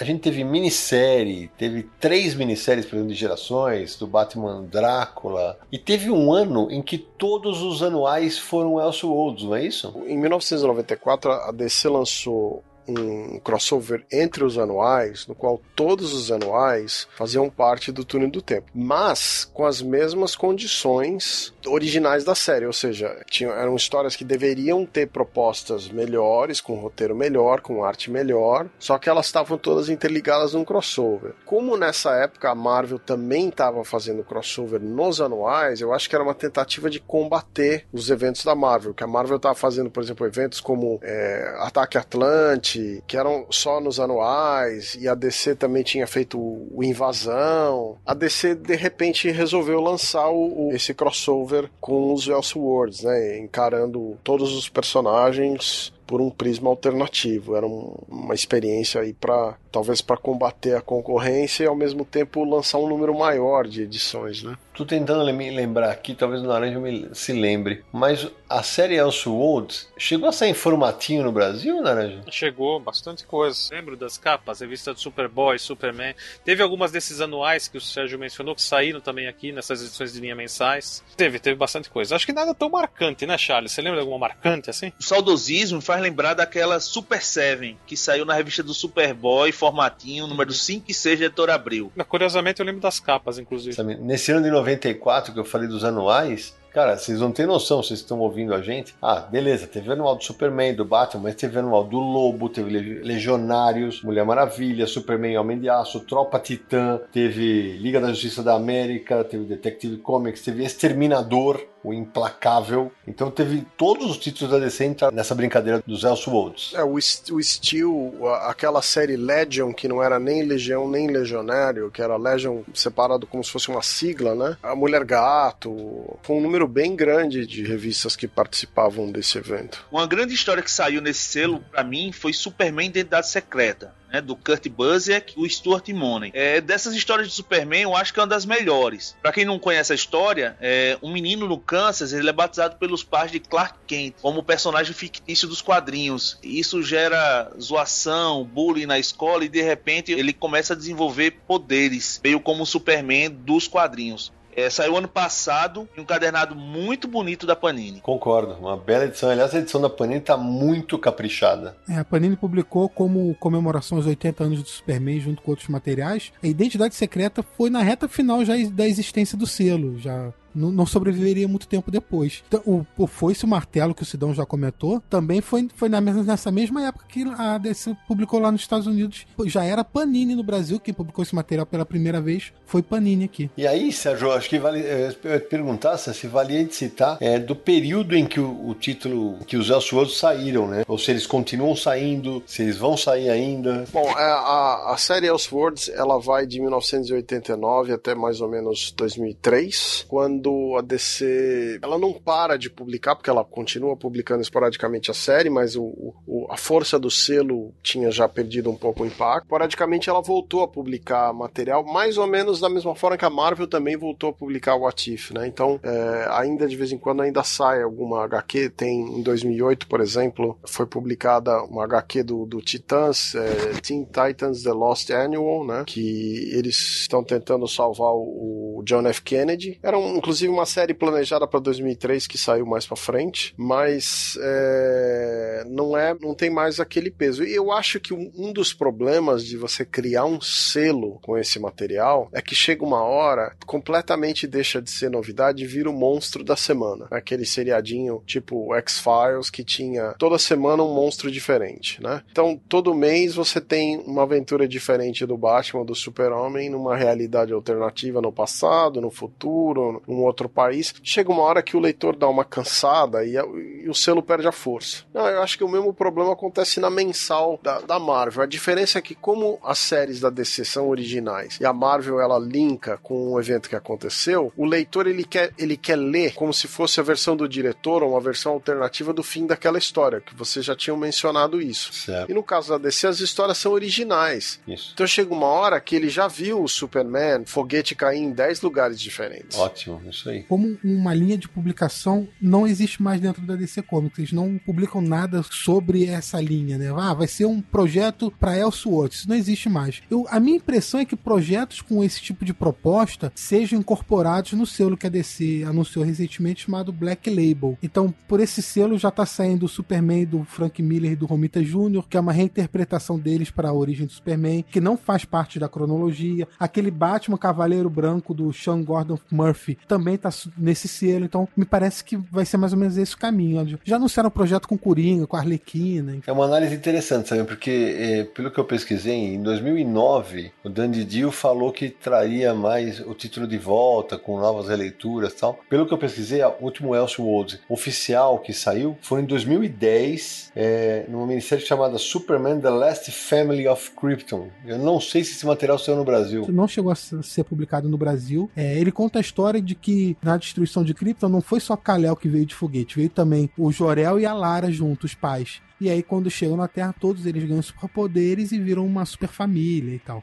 Esse material realmente não chegou por aqui. Ô Samir, eu achei um aqui que é a última esperança de Krypton, não é esse não, né? E, não, esse saiu pela Mitos em 2004 queria fazer uma consideração aqui, porque nós estamos falando das histórias que são alternativas, tá certo? Eu, eu sou da opinião que um dos problemas que as editoras grandes enfrentam hoje é que existe tantas versões alternativas dos personagens que os personagens perderam a força. Então, o personagem era original, tinha um impacto, mas agora tem 10, 20 cópias em circulação. E, e quando você tem um monte de história alternativa, ao mesmo tempo você também desgasta as, as histórias originais. Mas aí você pega um, um desenho animado como o do Homem-Aranha, no qual a força do desenho animado está justamente no fato de serem várias versões do Homem-Aranha e é muito bem realizado e provavelmente um dos melhores coisas que já fizeram com o Homem-Aranha no cinema, você vê que não é necessariamente problema do conceito, mas do uso exagerado desse conceito, né? Concordo. É, com o uso exagerado acaba criando algumas histórias boas e uma maioria de histórias apenas razoáveis, né?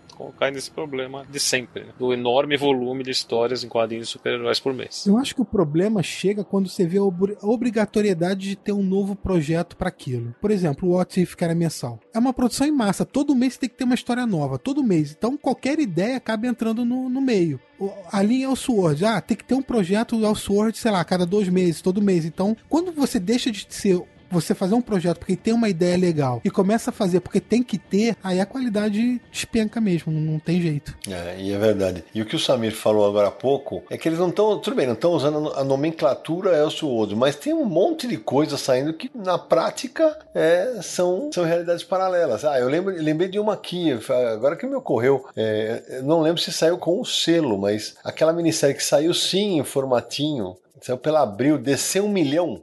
É, mas descer um milhão tá na cronologia. Então. É uma saga que, exclusiva, escrita pelo Grant Morrison, faz parte da cronologia da DC, ou fazia antes do 952, enfim. Inclusive, tá sendo republicada atualmente pelo, no Brasil pela Eagle Moss naquela coleção é, de graphic novels sagas definitivas. Isso, exatamente. Essa saga é, mostra a Liga da Justiça do futuro, do século, sei lá, 30, não lembro agora de cabeça, voltando pro presente. Então, mostra versões alternativas de heróis, sim, e tal, mas faz parte da cronologia. E ainda falando de Grant Morrison, Morrison tem aquele multiverso DC, e lá fora foi Multiversity, Sim. onde ele define a, o novo multiverso da DC em 52 realidades alternativas, e aí tem várias versões, várias terras diferentes com heróis modificados e tudo. Então vai por essa linha também, né? É, é verdade.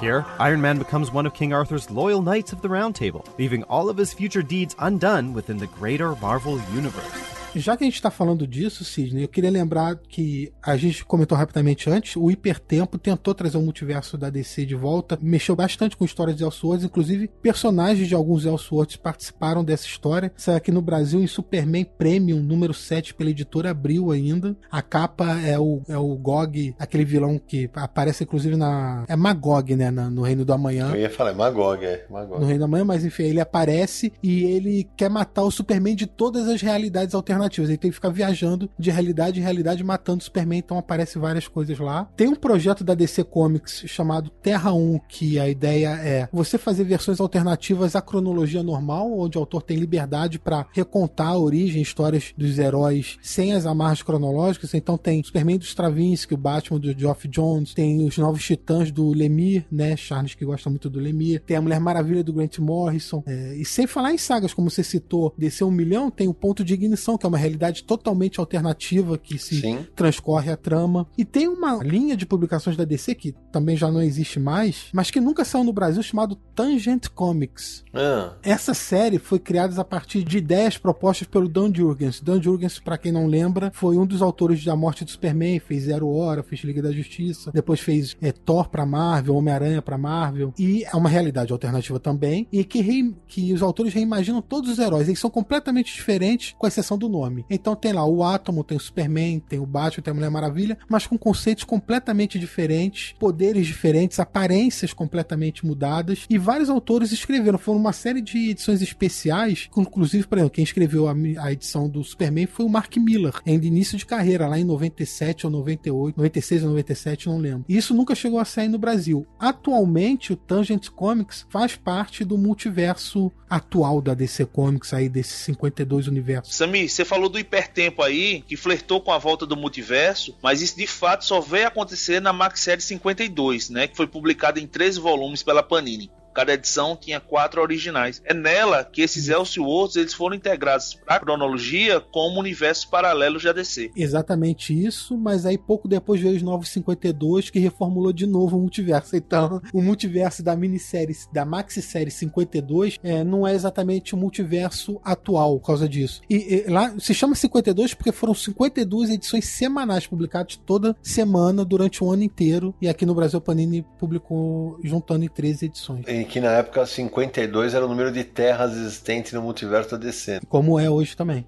Exatamente. O Samir, mas a, a, a, última redefinição que foi feita na DC da questão do multiverso é na série Multiversity, não é mesmo? Sim, tem isso usado atualmente. Acontece que hoje o, a DC tem multiverso de matéria, multiverso de antimatéria, recentemente incorporado multiverso das trevas. Para entender, tem que ler a minissérie Metal, mas enfim. E o relógio do juízo final com esses personagens de Watchmen? Não, essa aí é só, entra só naquelas coisas que não, não deviam ter sido feitas nunca. É, deixa pra lá. O, o relógio do juízo final escrita pelo Jeff Jones, ela atrasou muito nos Estados Unidos. Era para ter sido concluída há dois anos lá fora e não foi. Então ela, ela era para se passar num certo período de tempo quando o universo DC estava num ponto. Mas por causa de atrasos, você imagina a confusão. Mas na teoria, assim, eu não li a minissérie toda ainda, até porque não, não terminou nos Estados Unidos. Lá tá no número 10, eu acho. Aqui no Brasil tá no 3. Eu tô acompanhando pela Panini, por causa dos atrasos, eu perdi interesse em ler importado. Mas lá, é, o que eles estão mostrando o Dr. Manhattan como um dos responsáveis Isso. pelo reboot dos Novos 52. E eles vão explorar isso nessa minissérie e qual é o papel do Dr. Manhattan e Superman como os dois seres mais poderosos de seus respectivos universos e tal. Mas para efeito de, de multiverso, é, eu não sei se isso vai ser dito alguma coisa na última edição, por enquanto vale essas 52 terras. Eu só me lembrei de uma obra que saiu aqui pela Panini faz mais de 10 anos, já faz quase 15 anos, 13 para ser exato, que foi Batman Ano 100, o, do Paul Pope com José Villarrubia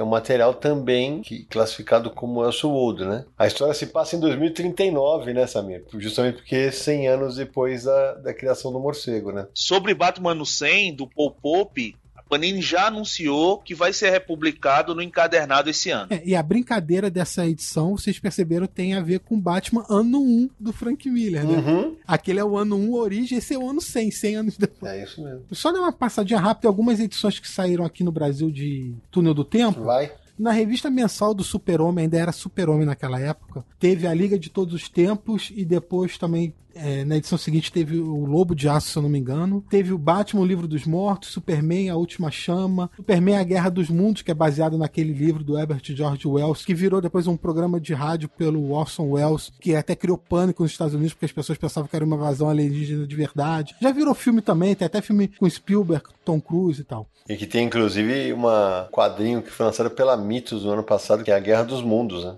Verdade, baseado no livro original, né? Isso, a HQ europeia. Teve já Cavaleiros da Justiça, Batman, Os Intocáveis, que tem a ver com aquele filme dos Intocáveis. Batman Justiça Digital. Sim, Batman Justiça Digital, era uma graphic novel. Do Pepe Moreno. O Sérgio comentou rapidamente, não lembro se foi em off, sobre Metrópolis. É, Super-Homem Metrópolis foi um especial publicado no Brasil pela Brain Story, que não tinha muita tradição em publicar materiais É, é da DC, É. o Túnel do Tempo e tal, que é inspirado no filme Metrópolis, clássico da ficção científica. Eu gosto muito também de Batman Sina Macabra. Foi escrita pelo Richard Pace e pelo Minhola e desenhada pelo Troy Nixey, que o estilo mais ou menos até emula o traço do Minhola. Ela foi publicada aqui numa minissérie pela Mitos em 2003 e agora foi republicada em forma de encadernado pela Eagle Moss na coleção da DC. O mais curioso nessa história é que o Pace ele convidou, ele tentou convencer demais o Minhola a participar do projeto. O Minhola aceitou, só que no meio do projeto algumas coisas não deram tão certo e o Richard Pace saiu, deixou o Minhola sozinho no projeto que ele não queria tanto. Né? E o Miola até chegou a comentar que na história ele não se interessava tanto pelo Batman nessa história e mais pelo universo mais Lovecraftiano, de terror, fantasia. Ah, O ouvinte vai perceber que a maioria das histórias que a gente tá falando envolve Batman, Superman e Liga da Justiça. Mas já teve com Sociedade da Justiça, já teve com Mulher Gato, isso sendo no Brasil, né? Teve uma do Lanterna Verde chamado. Teve duas, na verdade, acho que do Lanterna Verde. Uma chamada Mundo Surreal e outra chamado Poder do Mal, ou coisa do tipo. Teve uma do Flash também que a Mitos publicou. Então tem algumas edições aí que foram lançadas. Deixa eu só fazer um complemento, Samir. Agora há pouco eu falei de, de Sociedade da Justiça da América Era de Ouro, que a Panini republicou, e acabei de ver que a Eagle Moss está lançando agora também na sua coleção de graphic novels a, a mesma história.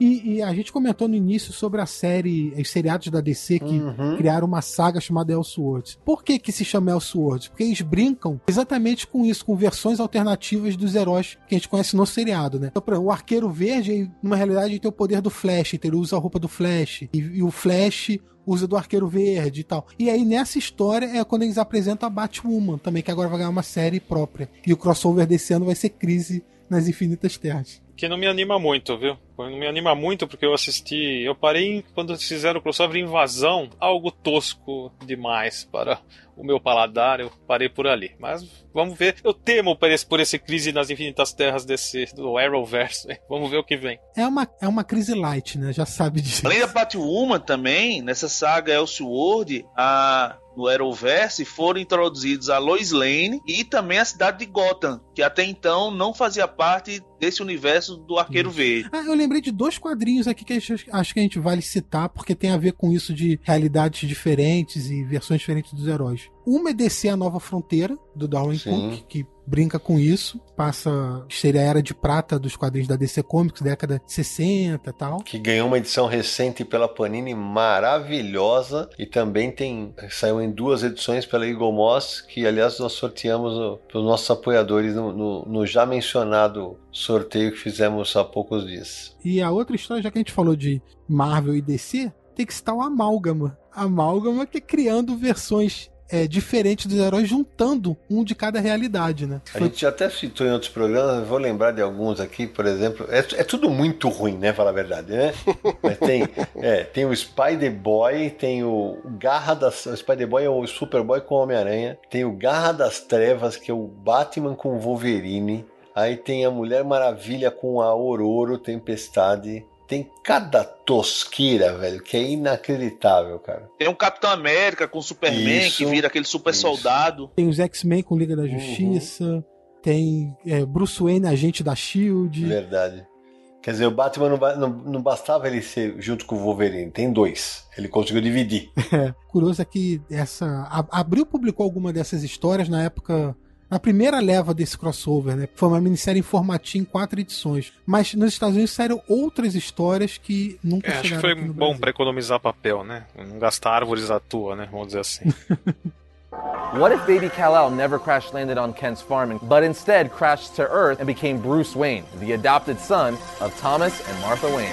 Bom, então, moçada, a gente já falou de um monte de exemplos, tanto de o que aconteceria ser quanto de Túnel do Tempo, ou What If e Elseworlds. E eu vou terminar, eu, adoro fazer essa sacanagem com os meus parceiros aqui, eu vou terminar fazendo algo que não estava previsto. Se você pudesse criar um What If ou um Elseworld, qual seria? E não precisa ser Marvel DC, pode ser qualquer coisa. Quem quer começar?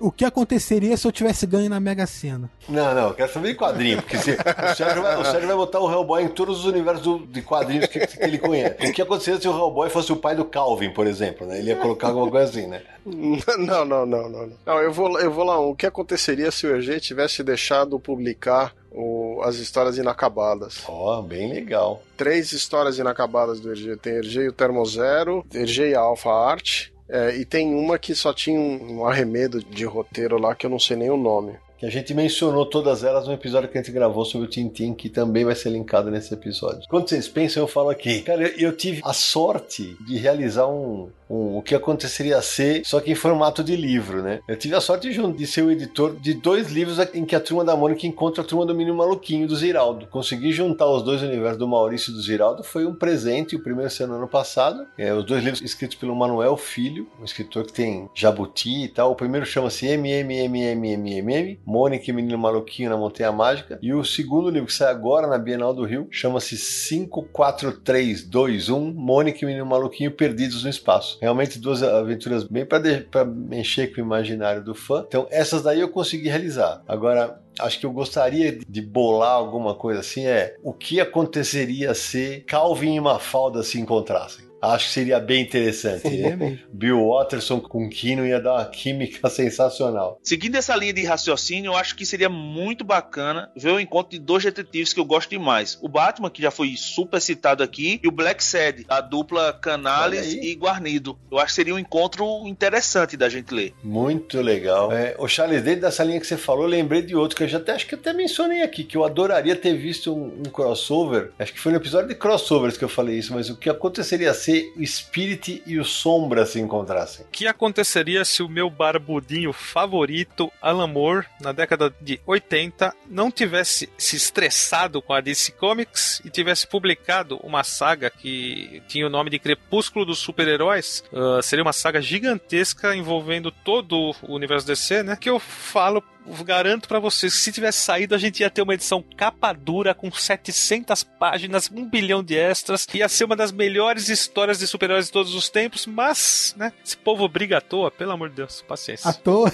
não, à toa não. Eu queria esse quadrinho, só isso, entendeu? Não quero saber os motivos, mas vai fazer o quê? Eu fico imaginando o que aconteceria se aquela época em que a DC pensou em ceder o licenciamento para Marvel publicar os personagens dela. Como é que seria aquilo? Realmente ia ser bastante interessante, cara. Eu tenho mais uma. É. Manda. O que aconteceria se Rob Liefeld tivesse estudado anatomia? Ah, a gente não ia ter quem tirar sarro.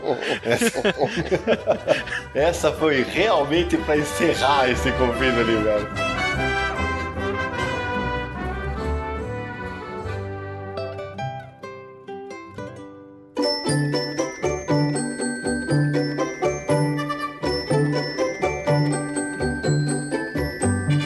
universo. tá espetacular, mas tá na hora de dar tchau, né? Meu amigo Samir Aliato, antes de encerrarmos aqueles contatos bacanas do Confis Universo. Pessoal, anote aí os contatos para você também poder mandar suas mensagens em e-mail ou em áudio para a gente colocar aqui no Confins. Primeiro, se você quiser ouvir, Todos os episódios estão em podcast.universohq.com. Se você usa iTunes, também estamos lá. É só buscar por Confis do Universo, assinar o feed, deixar sua avaliação e seu comentário. Faça isso, por favor. É legal receber esse feedback pelo iTunes também. Estamos também no Spotify. Você que usa para ouvir suas músicas, assine o Confins e aí andando pela rua, no ônibus, você também pode ouvir o nosso programa. Mande um e-mail para podcast@universohq.com ou uma mensagem de áudio para DDD 11 94583 5989. Esse é o nosso WhatsApp, é só nos mandar mensagem. Confins do Universo é um podcast do site Universo HQ, www.universohq.com e estamos nas redes sociais também, Universo HQ no Facebook, no Twitter e no Instagram. E Samir, já que você falou da, do pessoal mandar mensagem, queria agradecer a todo mundo que contou as suas histórias em relação ao último episódio, né? O Foi Graças aos Quadrinhos, que uma galera adorou o programa, contou histórias nos comentários do, do, do Universo HQ aqui nas redes sociais. Foi um grande barato esse programa. A repercussão foi enorme. A gente precisa realmente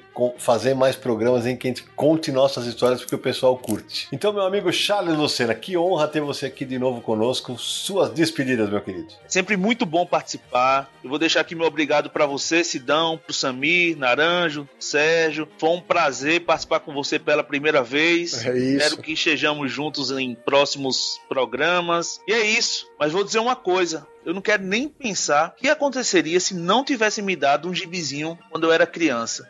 Certamente a vida seria um pouquinho mais infeliz. Muito bem. Marcelo Laranjo. Ah, o que aconteceria eu não sei, mas aconteça o que acontecer, prezado ouvinte, continue conosco e muito obrigado pela audiência. É isso aí. Sérgio Godespot. Eu queria agradecer o Charles, né? Como ele disse, é a primeira vez que a gente está gravando o programa junto. E a todo mundo que patrocina o Confins. É... E a vocês que aí foi divertido discutir o que aconteceria nos quadrinhos. E um abraço para todo mundo. Samir Naliato. Charles, obrigado pela sua participação, os ouvintes que nos apoiam no Catarse, que ouvem e indicam Confins no Universo, muito obrigado. E agora eu lembrei o que eu ia falar. Eu espero que as editoras não parem de fazer quadrinhos assim, dando essa liberdade para os autores imaginarem histórias e conceitos diferentes, porque eu particularmente gosto muito e acho que podem render grandes histórias. É isso aí, Samir, muito bem. Eu termino agradecendo ao Charles, Samir, Naranjo, Codespot, todo mundo que nos apoia né, na nossa campanha no Catarse, que nos acompanha a cada quinzena. É um barato encontrar com todo mundo, tanto virtual quanto pessoalmente. E desejando que o limite para o que acontecerá ou para os possíveis túneis do tempo seja pura e simplesmente a imaginação dos bons autores. E a gente se encontra no próximo episódio de Confins do Universo!